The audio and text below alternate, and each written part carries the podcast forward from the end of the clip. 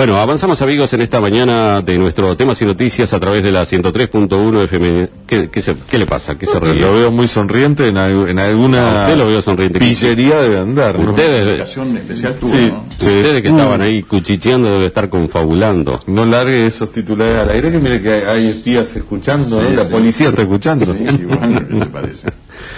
El, no, ¿sabe que vieron la aparición de un tiburón eh, ayer en las costas del Dos departamento de pico. Dos metros cincuenta, dos metros y medio, ¿eh? Qué grande. No lo sabía. De eso salían en Punta del Diablo hace unos años, ahora no porque ya Muchos años atrás, ¿no? Muchos. ¿Cuántos años atrás, Don Mara Costa? Buen día, Hola. ¿cómo andas? Buen día. Hola, buen día, ¿qué tal? ¿Cómo te va? Bien, ¿y tú? ¿Cuántos años atrás fue que salió algún bicho de esta magnitud ahí en Punta del Diablo? Mira, yo no me acuerdo bien el- el- los años, ¿no? Pero fue alrededor del 80 más o menos. En el 80. No tan lejos. No hace, no hace tanto ni tampoco, ¿no? 30 años. Tampoco. Dos mar no es lo mismo sacar un tiburón que jugar al fútbol, como hacías alguna vez, ¿no?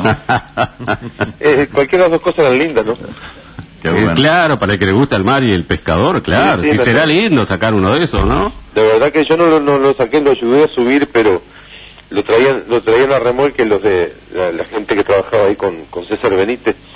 Este, no, no, era fuera de serie aquello. Yo me acuerdo que Ricardo tiene, Ricardo tiene 37 años y era chico. y me acuerdo que lo subíamos arriba del tiburón y no tocaba con los pies en el, en el piso. Tendría 5 años, Ricardo, más o menos. Claro. Este- Grande, grande, ¿no? No, no, era bueno. La verdad, yo no sé los metros que tenía, pero eh, bueno, no, el, el- el- ¿Cuántos filetes sacaron ahí? Mira, no tengo idea. Por eso yo le decía a él que tenía que llamar a César Benítez, que fue el que lo, el que lo pescó y lo, lo, lo filetearon ahí. Pero yo vi la mandíbula después, era impresionante. Y era un tiburón blanco porque después que lo empecé a, eh, empecé a verlos ahí en, en- por televisión, fue que me di cuenta que era uno de los, de los famosos tiburones blancos. ¿Qué diferencia tiene el tiburón blanco del común que aparece ahí? Y ataca el blanco, ¿no? Mira, yo la verdad que no sé, eso, creo que tiburón debe ser todo lo mismo, ¿no? Por lo menos a través de la película lo muestran como el tiburón Sí, que, es ataca. agresivo, y, pero yo a veces los veo en los documentales ahí que andan andan de- dentro de ellos y le dan un poco de fama también, ¿no? Pi- pienso que todo tiburón debe ser peligroso, este, sea el blanco, el, el pez martillo, cualquiera de los, por chiquito que sea, donde logre hacerte algo dentro del agua y sea un surfista, sea lo que sea, debe ser peligroso, ¿no? Porque cualquier parte del cuerpo que te agarre, pienso yo que debe ser peligroso. Es un poder tremendo que tienen esas mandíbulas, ¿no? Tú me hablabas de la mandíbula eh, contando relatos ahí de, de- de- de anécdotas de ese momento eh, realmente llamativas, ¿no? Ah, no, nosotros hemos sacado, en, en aquella época sacábamos un tiburón, un tiburón y, y que, estaba recién mallado y te das cuenta la fuerza que tenía y la mandíbula si la agarraba, yo que te agarraba una madera o algo, se, se notaba la potencia que tenía el animal, ¿no? Lo destrozaba, ¿no? Sí, Claro. Y varias hileras de dientes, ¿no? tiene varias, eso es lo novedoso, ¿no? Lo que es la naturaleza, porque el tipo va perdiendo la dentadura y le van saliendo otros de atrás que van reponiendo los que se van cayendo.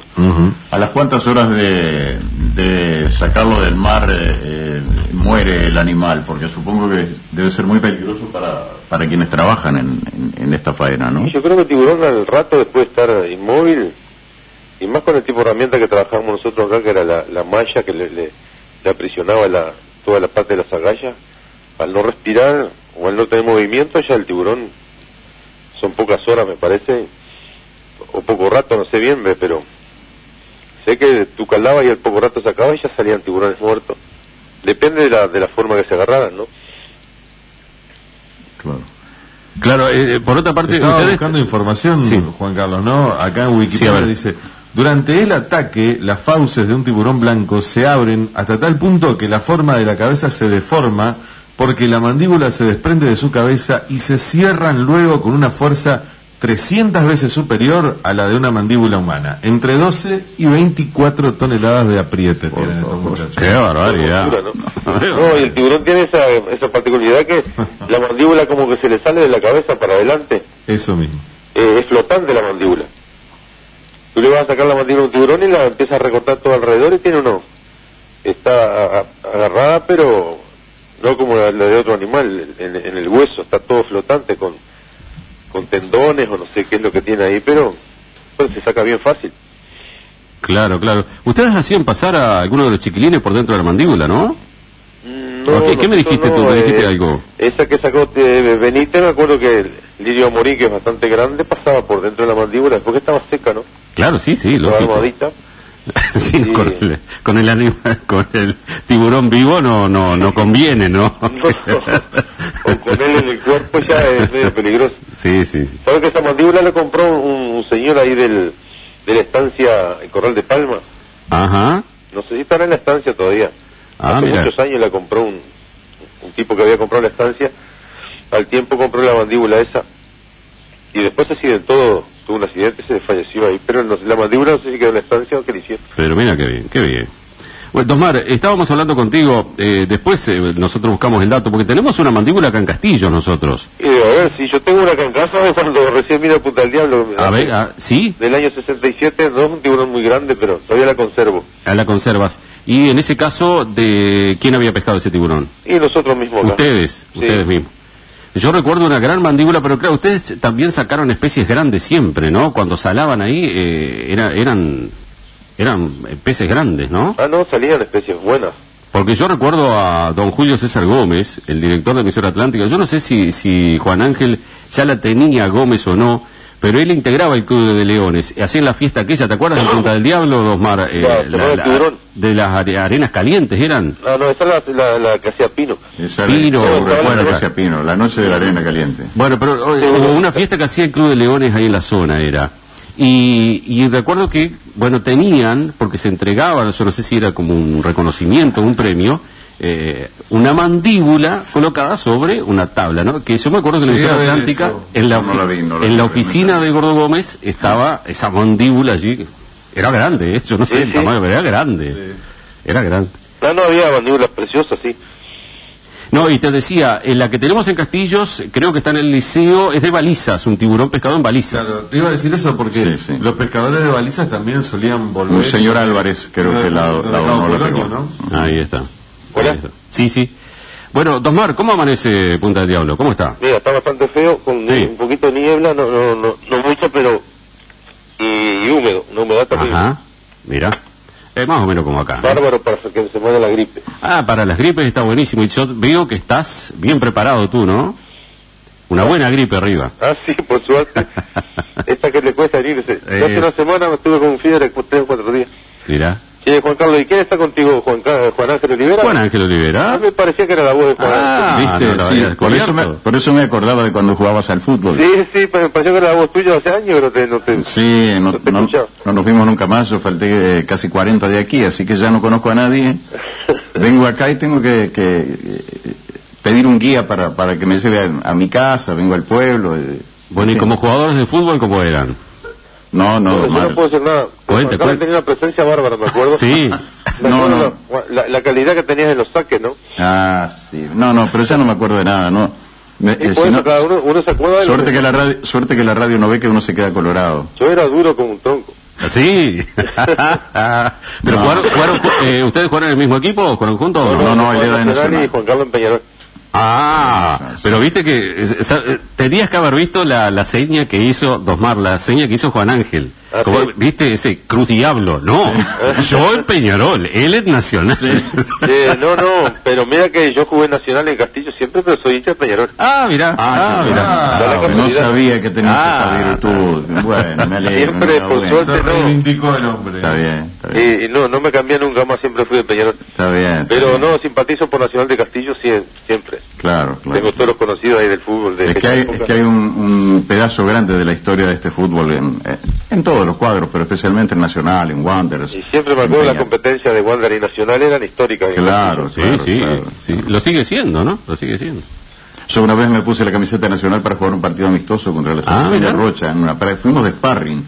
Me invitaron este, y después Dorado y otros eh, me decían, che, te queda lindo, pero no me pudieron convencer.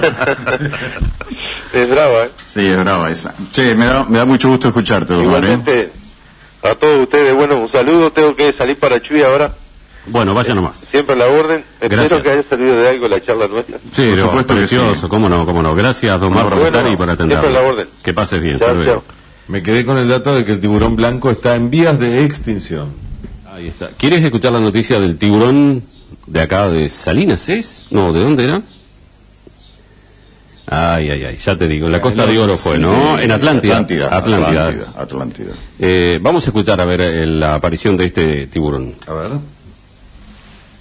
Si Doña Internet lo habilita, ¿verdad? El ejemplar fue pescado con una red a 3 millas de Atlántida. Este mide 2 metros 40 y pesa 140 kilos. Son ejemplares que empiezan a insertarse en nuestro estuario a través del verano, ¿no? Esto fue capturado a la altura de Atlántida, tres millas afuera. Es decir, eh, son, no es casualidad, porque se dice que en nuestras costas no hay tiburones, no hay que asustarse, pero siempre hay algún ejemplar de estos. No quita eso, es la naturaleza, tienen sus derechos. Pero es importante destacar que el Atlántico trae influencia de pesca. Y ahí se me quedó. Bueno, Y no quiso más y está, punto. Si no quiere más, ¿qué problema hay? Sin duda. Es- creo que el relato valía la... Yo lo vi ayer en televisión, eh, los reportajes esos que hicieron los canales. Y realmente lo llamativo es que aparezcan en esa zona, digo, tan cerca de la costa. Supongo que eso debe estar cerca del Águila, ese monumento. Pero no están tan cerca, ¿eh? Eh, fue pescado con redes y eh, más de 300... el- este hombre decía una cosa, ¿no? Tres millas, dijo. No, 300, que no, que los, eh, este tipo de tiburones, ¿no? No se arriman nunca a la costa, porque lo podemos ver en las películas, que, que los tiburones vienen a la claro, costa. porque pueden quedar varados. Claro, ahí está, porque son grandes. Ese eh, es un animal que recién estábamos mirando con Juan acá en internet, que no atacan, no, no atacan al ser humano. No. Eh, eh, creo que lo Son que, muy raros los creo ataques. que lo que les atrae son eh, precisamente la sangre. Si, a- si aparece sangre, bueno, matan, rompen todo lo que tengan por delante, ¿no? Por eso yo le iba a preguntar al amigo de allí de Punta del Diablo si de repente no era, porque acá eh, hace una aclaración Wikipedia, ¿no? Dice que los que sí son más, eh, los que sí más atacan al hombre son el tiburón tigre y el tiburón toro. Habría que ver cuáles son los colores de los tiburones, de repente ¿no? capaz que, que son similares y la gente dice, bueno, es un tiburón, un tiburón blanco también, ¿no? Sí, el- en el caso este del tiburón de Atlántida, eh, no, no sé si tenemos definida la especie, ¿eh? Claro. No sé si lo tenemos definido, porque Claro, ayer porque estoy viendo era muy el confuso. tiburón tigre es blanco también, ¿no? Tiene la panza sí. blanca, Mm. eh, que es que ataca más al, al ser humano, ¿no? Bueno, y lo cierto es que también escuchamos a un biólogo eh, hacer referencia a estas cuestiones, ¿no? De que eh, no se arriman demasiado a las costas, no más allá de 300 metros, eh, por ahí 200, 300 metros de la costa, es el lugar donde pueden andar, lo más cerca que pueden andar de la costa, este tipo de ejemplares, ¿verdad? Estamos hablando de grandes ejemplares de dos metros, dos metros y medio, como este que se pescó en Atlántida en la jornada de ayer, ¿no? Claro. Eh, es difícil si, si nos tomamos este la, si tomamos como dato solamente el color, porque tanto el tiburón tigre como el tiburón toro que estamos observando por acá con Juan Ángel son blancos. ¿no? Son blancos, sí, yo no sé cuál es la, la, la particularidad que les da la para forma del hocico y algo así Sí, de la debe mandíbula, ser, ¿no? sí, debe ser el, el- la, Y el tamaño. el arma que tiene el, animal ese, o esa, esa mandíbula que destroza todo lo que lo que lo que capta Eh, pero bueno eh, Este suele, eh, eh, claro, dice, eh, puede ser peligroso para el ser humano porque caza en lugares donde suelen nadar las personas, ¿verdad? E incluso pueden llegar a entrar al agua dulce. Y acá estamos viendo la distribución de este tiburón y llegaría hasta la costa de acá de, de- sí, de de Uruguay, sí, ¿no? ahora lo, lo que muestra la, La distribución. este, sí. pero hay otras zonas que son mucho más Sí, proclives a, a- a sufrir la, la presencia de estos animales ¿no? Exactamente. Bueno, en definitiva serán los científicos y lo van a analizar a este animal que apareció allí en Atlántida, quienes dirán la especie exacta a la que pertenece, ¿no? claro Bien, ¿dejamos hablar de tiburón? ¿Cómo no? ¿O, seguimos con los tiburones? No, no, para mí vamos, vamos a pescar otro otro pez Otro pez. Bueno, en este caso, eh, una actividad nuestra que se nos viene, eh, se reúnen nuevamente el- los muchachos del conjunto Vidalita. ¿Mm? Sí, sin duda. Eh, es- creo que es un acontecimiento. Sí, ¿no? totalmente. Cada vez que se juntan los muchachos del conjunto Vidalita, digo estos muchachos porque a veces viste que eh, el- el- encontramos a personas jóvenes que andan por ahí medio apesadumbradas y que les cuesta reunirse, les cuesta salir y armar cosas, ¿no? No quiero es- equivocarme, no quiero Sí. equivocarme en cuanto a las fechas, pero me parece que el Vidalita fue eh, de la misma época contemporáneo del surgimiento de los chalchaleros. Eh, porque ahí en es- eh, cuando ellos surgieron, creo que fue allá por 1955 que debutaron en 33, eh, había otros conjuntos que eh, aparecían en, en- en el folclore argentino, que, que a su vez era, allí no había canto popular, allí era el folclore de, de- de toda la región de este, argentina-uruguaya, especialmente las provincias, y creo que eran, que eran de la misma época de los chalchaleros. Los chalchaleros cumplieron 50 años y ya no están. Eh, los fronterizos Ahora, yo sé que ellos querían ser chalchaleros. ¿Es así, Jesús, o no? Buen día, ¿cómo andas? Buen día. Yo creí que me molestaban a esta hora de la mañana por mis eh, profundos conocimientos sobre los tiburones, pero pero bueno, bueno, si hay que hablar de esto otro, bueno, hablemos. Eh, Juan Ángel no anda errado del todo. Los chalchaleros son eran anteriores a nosotros, pero unos pocos años. Eh, yo calculo que unos cinco o seis años o cosas así. Eh, y una cosa curiosa es que tanto los chalchaleros como el Vidalita surgieron en ambientes parroquiales, eh, porque bueno, el Vidalita es sabido que se formó aquí en, en torno a la parroquia y la escuela industrial de aquella época, ¿verdad? Año 55, vayan llevando que son casi 60 años, ¿no? 58 años. Y los chalchaleros se habían formado, los había organizado eh, un cura salteño, salteño de Salta, argentino, que después estuvo trabajando en una parroquia en Melo, en Melo, Uruguay, un hombre muy vinculado acá también a, a, este, a, Uruguay. Y sí, eh, los chalchaleros eran, venían marcando una presencia tremenda, eh, diferente en lo que era el folclore argentino. Por ejemplo, a esa altura estaba muy de moda los dúos en Argentina. Eh, qué curioso porque acá los dúos empiezan a hacerse famosos con, eh, digamos, los olimareños y demás, eh, mm, los caminantes en Rocha que se, se habían separado por razones de, de- de historia, entre otras cosas, por ejemplo, la dictadura y demás, y ahora nuevamente eh, los caminantes de Rocha están juntándose, incluso trabajaron acá en la 2 de mayo, estupendamente para mí eh, el dúo más folclórico del Uruguay han de ser los caminantes. Eso, eso fue lo, lo- lo más agradable con lo que yo personalmente me encontré cuando los vi, ¿no? Eh, yo los Ah, disfruté en la, en la Fomento de Castillo. Y eso era, era los dos con la guitarrita, sin amplificación. Ah, sí. Había que ponerle un micrófono delante de la guitarra. Era el folclore del 70, bueno, así. Sí, sí, sí, sí, Holt y Mucio. Sí. Este, Pero además, el, em, pero hacen un tipo de repertorio. Ahora que estamos en el en el centenario nacimiento de Laura Yestarán, que fue uno de los grandes recopiladores, digo uno de los porque hemos olvidado a otro, después tal vez si hay tiempo lo, lo hablamos más adelante, pero Laura Yestarán fue un poco, eh, es un poco el símbolo de, de de la investigación sobre la música tradicional uruguaya, eh, estoy seguro que yo no sé si los conoció, llegó a conocerlos en su primera etapa, pero estaría chocho de la vida porque son exactamente la, la prolongación de lo que es la, la tradición musical uruguaya de, campo, ¿no?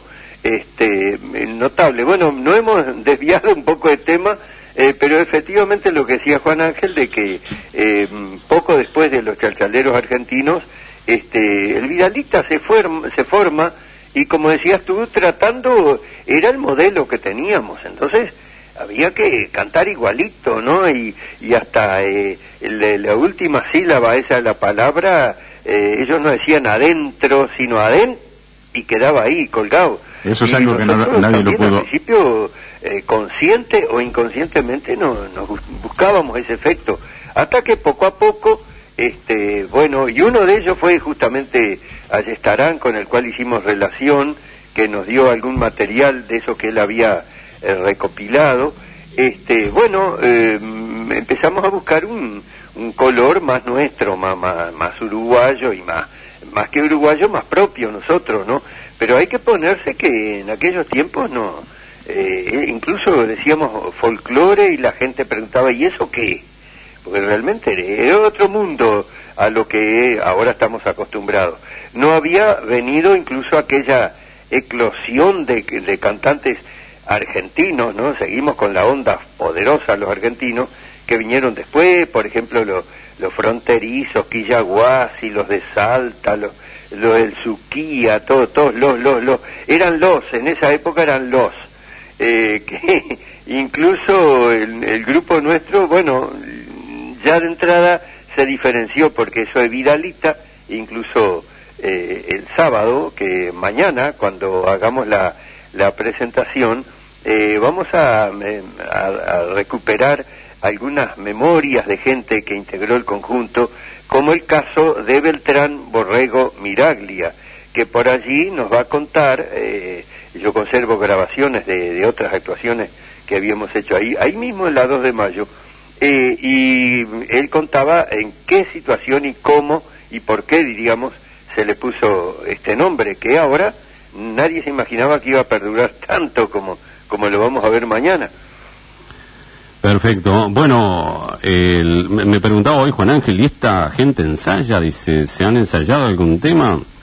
Bueno, no. ¿O vamos a ver descoordinada la cosa? ¿Cómo, el cómo es? tema es que estamos muy, muy, muy, muy desintegrados, así hasta físicamente, porque tenemos a dos integrantes. Estoy hablando, eh, atención, el Vidalita era muy completo, tenía el grupo de canto y guitarras, eh, que es lo que va a actuar mañana, teníamos, tuvimos tres recitadores, que fue Nelson González Acuña, fue Ricardo Olivera y fue Mirto Palarín, que también, de alguna manera, a través de una grabación lo vamos a, a recuperar con su, su chispeante humor, que era un, era un cheque al portador en las presentaciones del Vidalita, Mirto Palarín con su, con su gracia campera, ¿verdad?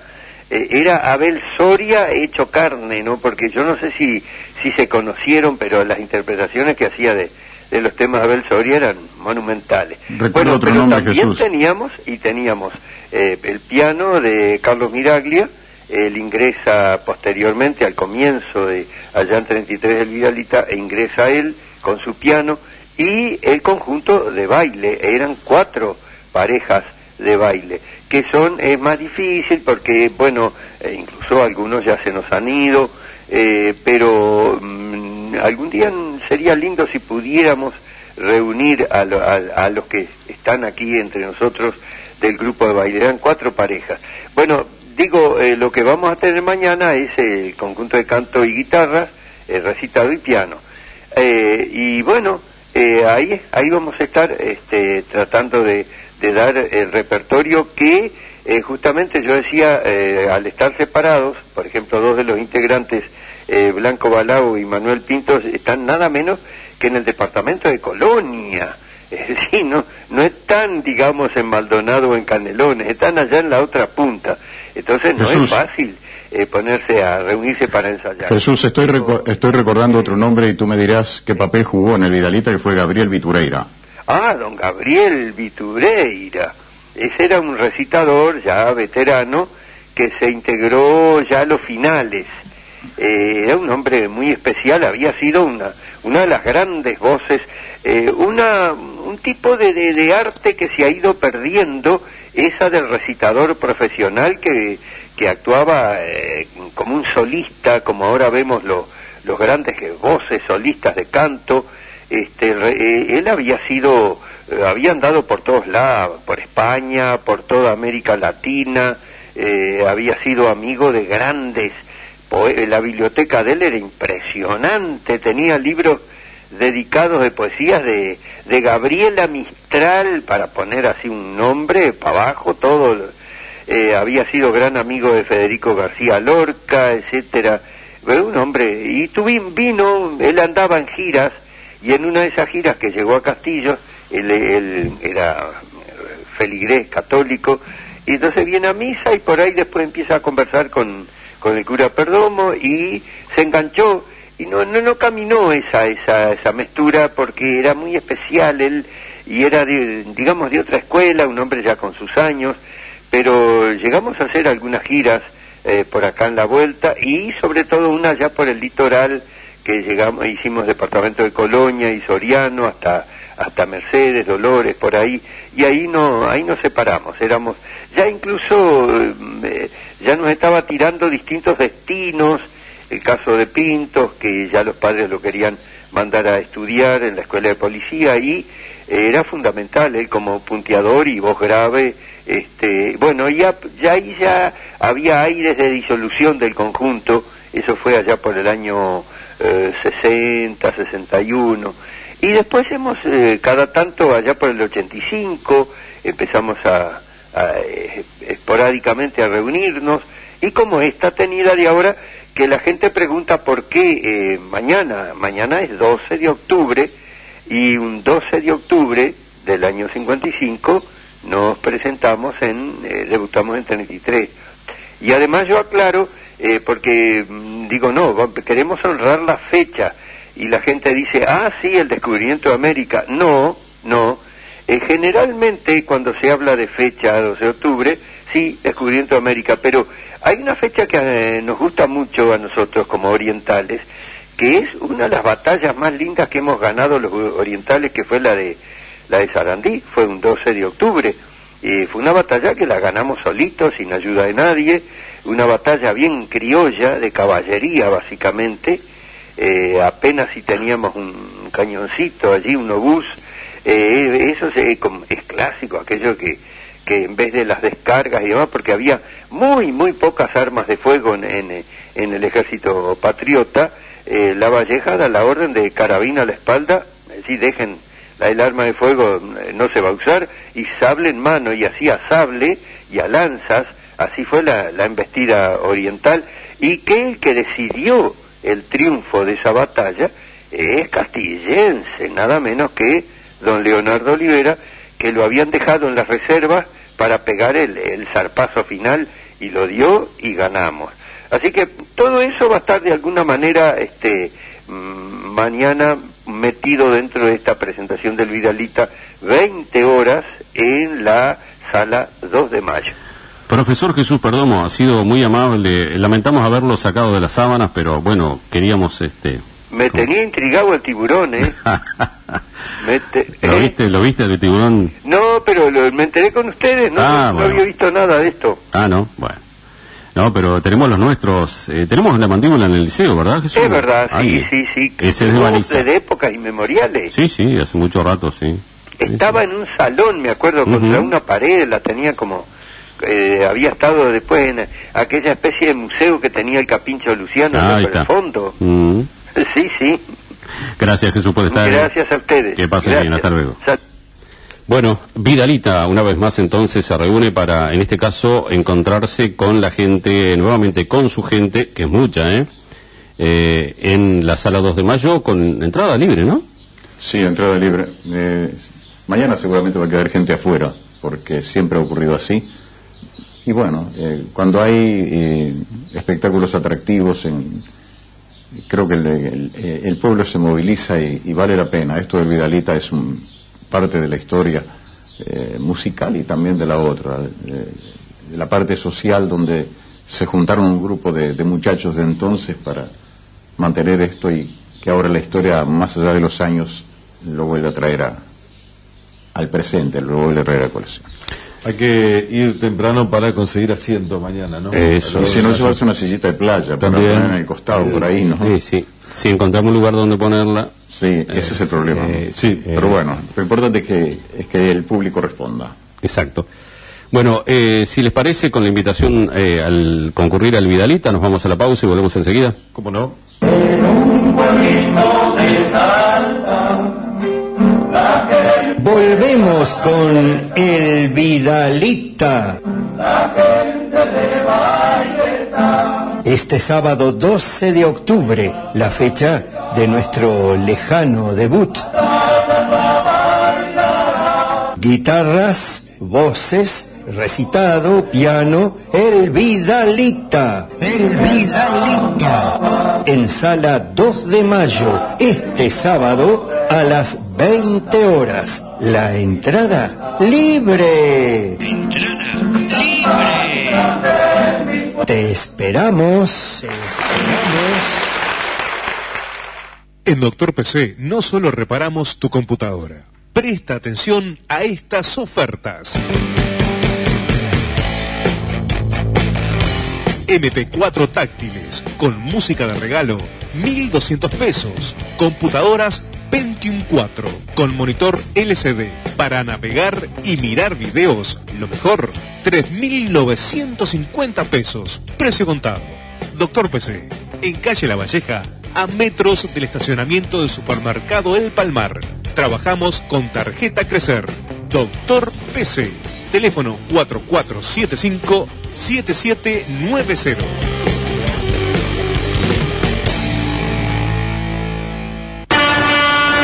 Taller de Fabián Machado con una oferta increíble. En las baterías, cualquier marca, al precio de lista le hacemos el 10% de descuento. Y si compras cuatro cubiertas, como siempre, el enchantado y balanceado es gratis. Y en la alineación te hacemos el 50% de descuento. Tenemos venta, colocación y reparación de caños de escape. Mecánica en general, alineación, balanceo computarizado, suspensión, frenos, embragues, cubiertas, llantas, baterías, limpieza de inyectores por ultrasonido. Y seguimos con nuestra promoción. Cubierta 165-70-13 a 1.368 pesos. Cubierta 175-70-13 a 1.406 pesos. Colocadas y balanceadas. Fabián Machado. Estamos por calle La Valleja, casi Rocha, pegado a la UTE. Por consulta llámanos al 099-872-191. Auxilio Mariano. Seis modernas unidades a su disposición, con convenio con grúas del Uruguay, con bases en todo el país. Traslados sin costo desde cualquier punto para nuestros abonados con cuota al día. Trabajamos con todas las compañías de seguros. Ser socio es tranquilidad. Afíliese. En Chuy, calle Santa Victoria 844, teléfono 4474-2052. En Castillos, calle 18 de julio 12 y 14, teléfono 4475-8133. Llámenos. Auxilio Mariano. 20 años de servicio avalan nuestro prestigio. Tratamientos láser del dolor sin tomar medicamentos. Doctor José Vázquez Antonena, doctor en medicina, atención médica personal de dolores de cabeza, cara, hombros y cuello, mareos, vértigos, zumbidos de oídos, migrañas, neuralgias de Arnold y del trigémino, dificultad para caminar por dolores de cadera, rodillas y falta de fuerza. El doctor Vázquez Antonena atiende en Montevideo, frente a Tres Cruces, turnos al 099 1092 68. En Maldonado, Torre Artigas, frente a Antepi, planta baja, consultorio 003 turnos al 42481931.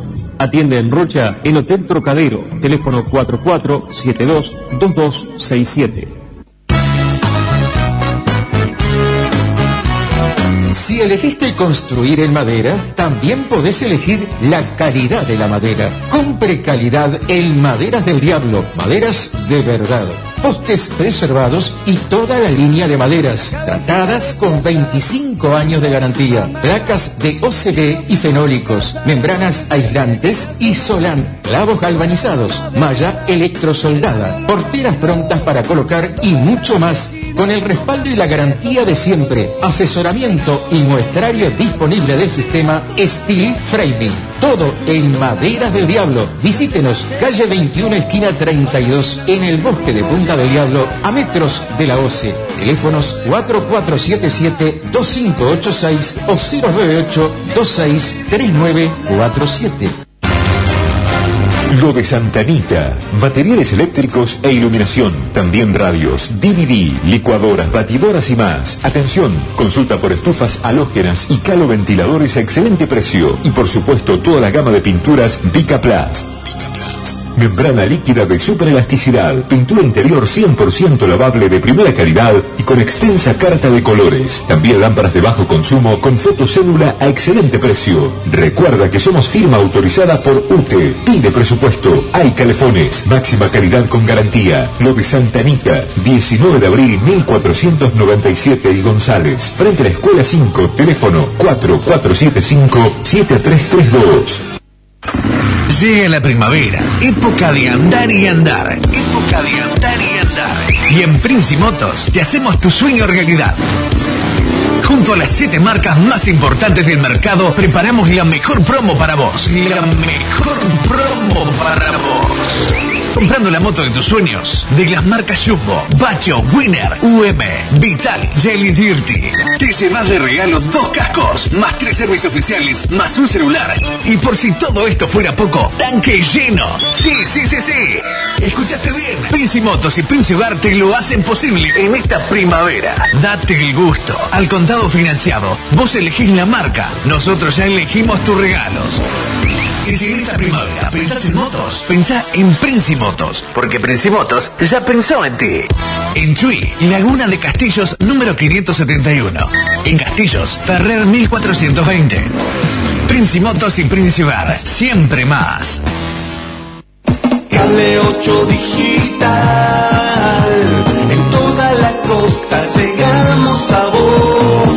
El Cable 8 te brinda las mejores señales, los mejores paquetes de cine, la mayor cantidad de canales HD y ahora te regala un cero kilómetro. Todos los socios participan en el sorteo, solo con estar al día y si pagas en Red Pagos, doble chance. Sí, a fin de año el 8 te regala un cero kilómetro. Cable 8 digital, en toda la costa llegamos a vos. ¿Dónde encontrar el mejor precio? En donde todo. Es el super que yo elijo sin dudar. Supermercado donde todo. En tu radio te informamos mejor. Radio, radio de verdad.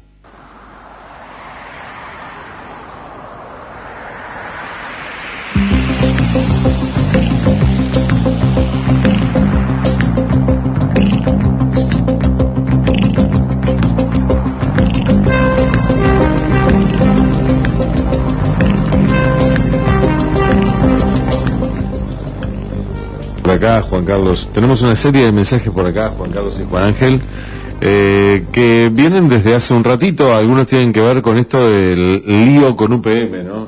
El lío con los argentinos. Buen día, muchachos. Que se vuelva a la práctica de nuestros antepasados. Tierra, abono de caballo, dice este mensaje. Hola, tanto barullo por lo que contamina. El cloro es el veneno número uno para los huesos. Lo bebemos y nos bañamos con mucho cloro. Afloje, ose con ese porcentaje. Dice por acá ese mensaje. Era, era burros, pero nos entregaron todo sanito, la naturaleza o lo que nos regaló Dios. Ahora que estamos dejando todo en ruinas. Besos, buen día, 034-2. Y alguien aporta por acá, dice, yo conocí como glosista a Mario Vitavares. Sin duda Mario fue uno de los puntales también del conjunto Vidalita, eh, especialmente cuando presentaba Zambita para mi ausencia, que era una, una obra literaria de María del Carmen Rivera. Y, y Mario era el que presentaba, o por lo menos hacía la parte recitada de... Sí, tenemos ahí eh, en la computadora la zambita de la ausencia mm, por el conjunto Vidalita, precisamente con esa glosa de Mario Sí, sí, Vitavares. claro.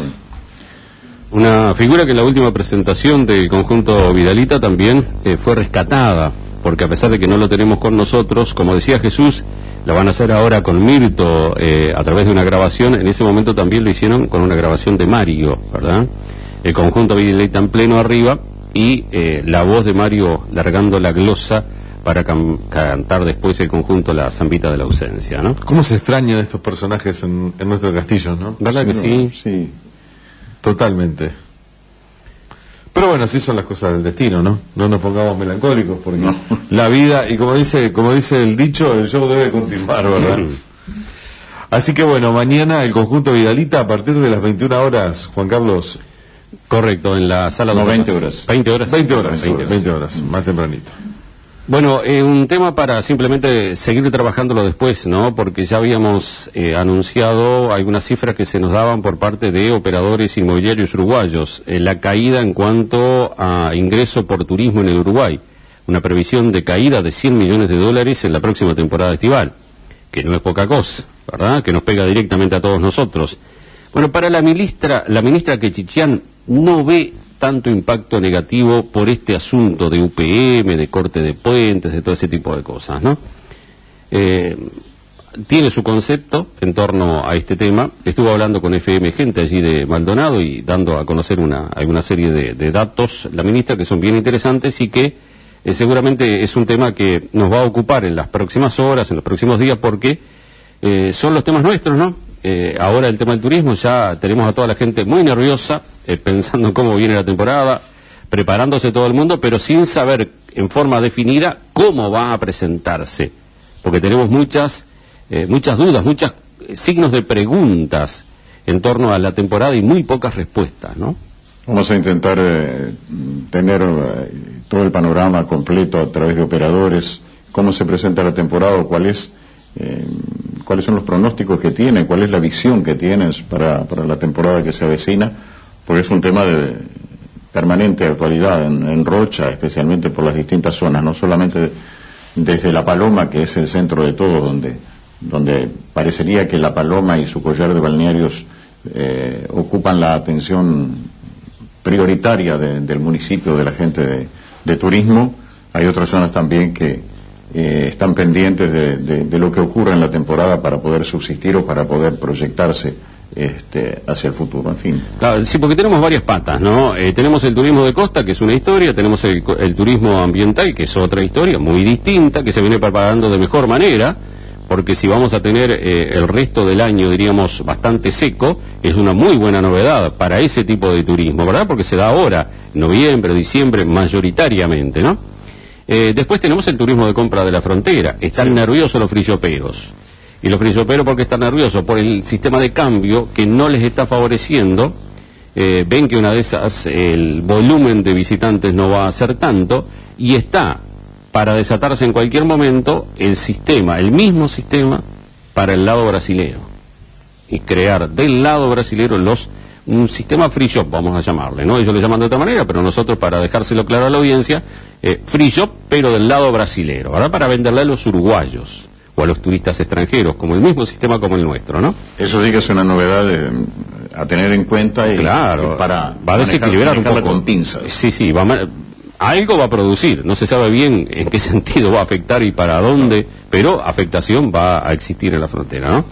Y después, eh, lo que nos dice Ramos, desde la Corporación de Turismo, que nos dice, eh, está bien lo de Argentina, el turismo interno tenemos que manejarlo, hay políticas, hay cosas que se están coordinando con el Ministerio de Turismo, ¿verdad?, para favorecer el turismo interno, pero se apunta mucho a Brasil, y se quiere que Brasil baje e ingrese con otro volumen eh, de visitantes a nuestro país, ¿no? No aparece, diríamos, como una cosa sencilla, se está logrando, el incremento de brasileros es constante hacia nuestro país, pero claro, los brasileros tienen propuestas turísticas muy variadas, muy valiosas, con temperaturas agradables todo el año, y nosotros tenemos 15 días de, de buena temperatura y se nos terminó la historia, ¿no? Sí, es realmente un- una, una problemática que se- ha existido siempre, creo, ¿no? En Claro, claro, las claro. condiciones climáticas que ofrece Brasil en, en otras épocas, con, favoreciendo con el cambio, favoreciendo con la, con la diferencia de moneda, pero ahora como que a ellos les resulta mucho más fácil venir, pero eh, para otro tipo de turismo, cuando llegan a cuando llegan a Punta del Este, por ejemplo, en aviones charter que vienen a, a- los grandes hoteles. Al- al cinco estrellas, Entonces, al casino, eh, seguro. Eso es como que uno no lo capta. No, para Pero nada, bueno, por acá sí. no. Sobrevuelan Rocha. Exacto. Eh, bueno, eh, nos retiramos. Nos retiramos. Hasta el próximo lunes. La invitación queda hecha para el próximo lunes 7 y 30 a reencontrarnos por acá. Hasta lunes, amigos. Hasta lunes, ¿eh? La información es necesaria y se actualiza minuto a minuto. Nuestro secreto somos los comunicadores con el mayor número de informantes del medio. todos los vecinos de Castillos y su área de influencia. Temas y noticias.